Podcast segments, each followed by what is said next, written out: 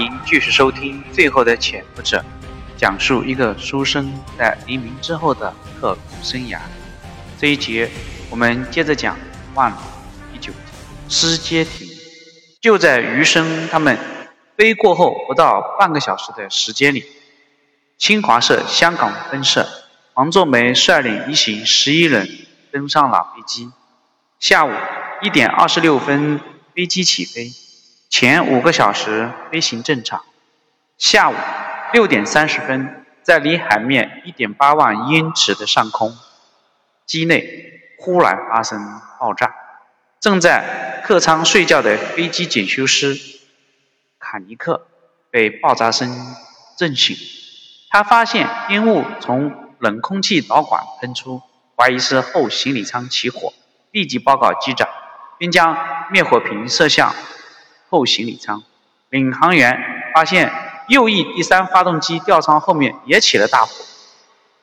卡尼克报告机长以后，又将一组灭火瓶射出。由于情况万分危急，机长当机立断，决定强行降落，并用无线电发出求救信号。这个时候，第三号发动机火警信号灯又亮了。他们迅速将第三号发动机的螺旋桨进行顺桨，把最后一组。二氧化碳灭火瓶射向该区，灭火瓶消耗殆尽，但又加温机火警信号又开始报警，扑灭该区火患已经是不可能了。火焰迅速蔓延，液力系统、电气系统相继失灵。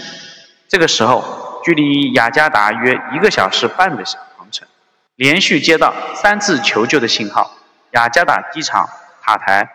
顿时一片惊慌，指挥塔一遍又一遍地向高空喊道：“机上有没有周恩来？有没有周恩来？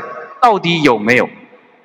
就在机长回答“没有”的刹那间，信号突然中断，飞机从此消失了。在飞机急速下降的时候，乘客虽然略惊恐之色，但个个听从指挥，都静坐在自己的座位上。没有发现混乱的现象。空中小姐迅速地把救生背心首先发给乘客，然后再发给机组人员。机长命令乘务主舱把舱门打开，接着检修师卡尼克把客舱的两个紧急出口以及乘务座的这个舱门也打开。这时，滚滚黑烟进入机舱，飞机前方能见度模糊不清。机长想尽力拉平飞机，向左转弯，以图将飞机降落接近陆地的地方。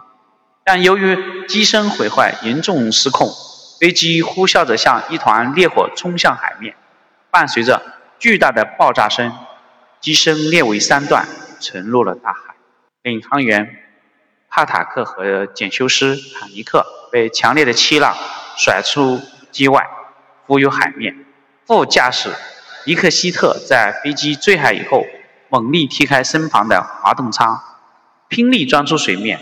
他们凭借着强健的体魄和娴熟的水性，耐着饥渴，在茫茫的大海漂浮。卡尼克和迪克希特被海浪冲到一起，为了互助共同求生，两个人捆在了一起，在海面上漂泊了八个多小时，到达了一个小岛上。塔塔克则单独和海浪搏斗，最后也挣扎到小岛上。他们先后被英国军舰发现救回，奇迹般生还。乘客和其他机组人员则全部遇难。在打捞过程中，发现几乎所有遇难的尸体都漂浮在海面上，唯独机长贾塔尔的尸体仍然留在自己的座椅上。很显然，他顽强地坚守岗位。直到生命的最后一息。飞机失事以后，新加坡和印尼空军当局都派出军用飞机在出事地区搜索。英国皇家空军、海军派出多架飞机和多艘军舰前往出事地区营救。英国皇家丹布尔号军舰在一个小岛上发现并营救出三名幸存者。飞机上十一名乘客全部遇难，这十一名烈士是中国政府代表团工作人员石志昂、李兆基、钟步云，新华社香港分社社长黄作梅，新华社记者沈图，中央人民广播电台记者，中国新闻工作联谊会副秘书长杜红，新华社兼光明日报记者李平，中央新闻纪录电影厂摄影师郝风格，奥地利记者尹斐德，波兰人民论坛报记者斯塔列茨和越南代表工作团的人员黄明芳。飞机于下午六点三十分左右坠毁，余生在七点就收到了台北中央新闻台的消息。本台最新消息，本台最新消息，中共首脑周恩来座机由今天下午坠机，机上全乘客全部死亡。余生狠狠地用手拍了一下收音机，机器滋滋啦啦的发出怪声。许露和杨洋在屋外听到动静，赶紧过来看看他。只见余生瘫软地坐在椅子上，眼睛无神地望着天花板。许露又摸摸他的额头：“你怎么了？今天你好奇怪啊。”余生没有改变姿势，有气无力的喃喃自语：“我没事，是我们国家，我的，我的，我们的人生。”我们努力的目标出了问题。许露不懂他在说什么。你好不容易回家一次，也多陪陪杨洋好吧？还有，许露小声的在余生耳边说道：“还有，不想要自己的孩子吗？”余生烦心的摇了摇头。这个时候不要提这个。许露不满的打了他一下就走了。他带着杨洋去了自己的房间，留下余生一个人在书房待着，没有人打扰。余生的眼泪不知不觉的流了下来。他虽然只在台下听演讲，见过周总理一面，但他早已对周恩来的风采闻名已久。他的学识，他的涵养，他的气度，无一不让台下的听众为之倾倒。余生认识几个黄埔生，说起。周恩来都是佩服之至。陈毅部长虽然他没见过，但作为鼎鼎大名的新新四军军长，其名字那也是如雷贯耳。听说还是一位出色的诗人。如今，一切都为都被国民党特务毁掉了，自毁长城。为了图一时之快，取悦某人，毁掉一个民族的英雄和。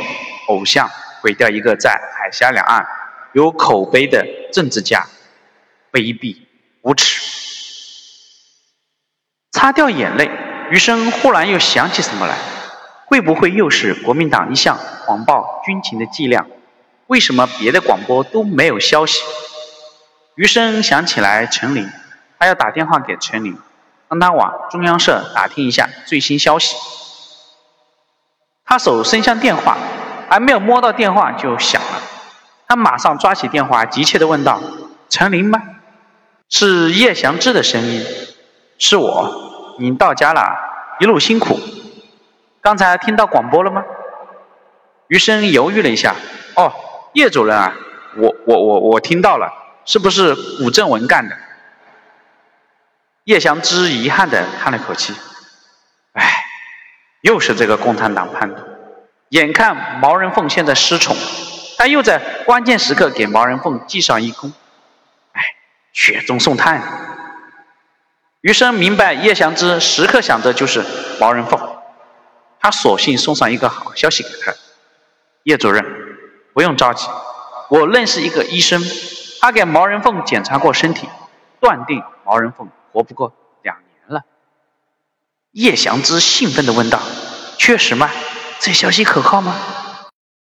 余生好人做到底，可靠，是一个美国医生，他给吴国桢看过病，毛人凤秘密找他检查，他没有告诉毛人凤实话，怕他接受不了，但是他告诉了吴国桢了。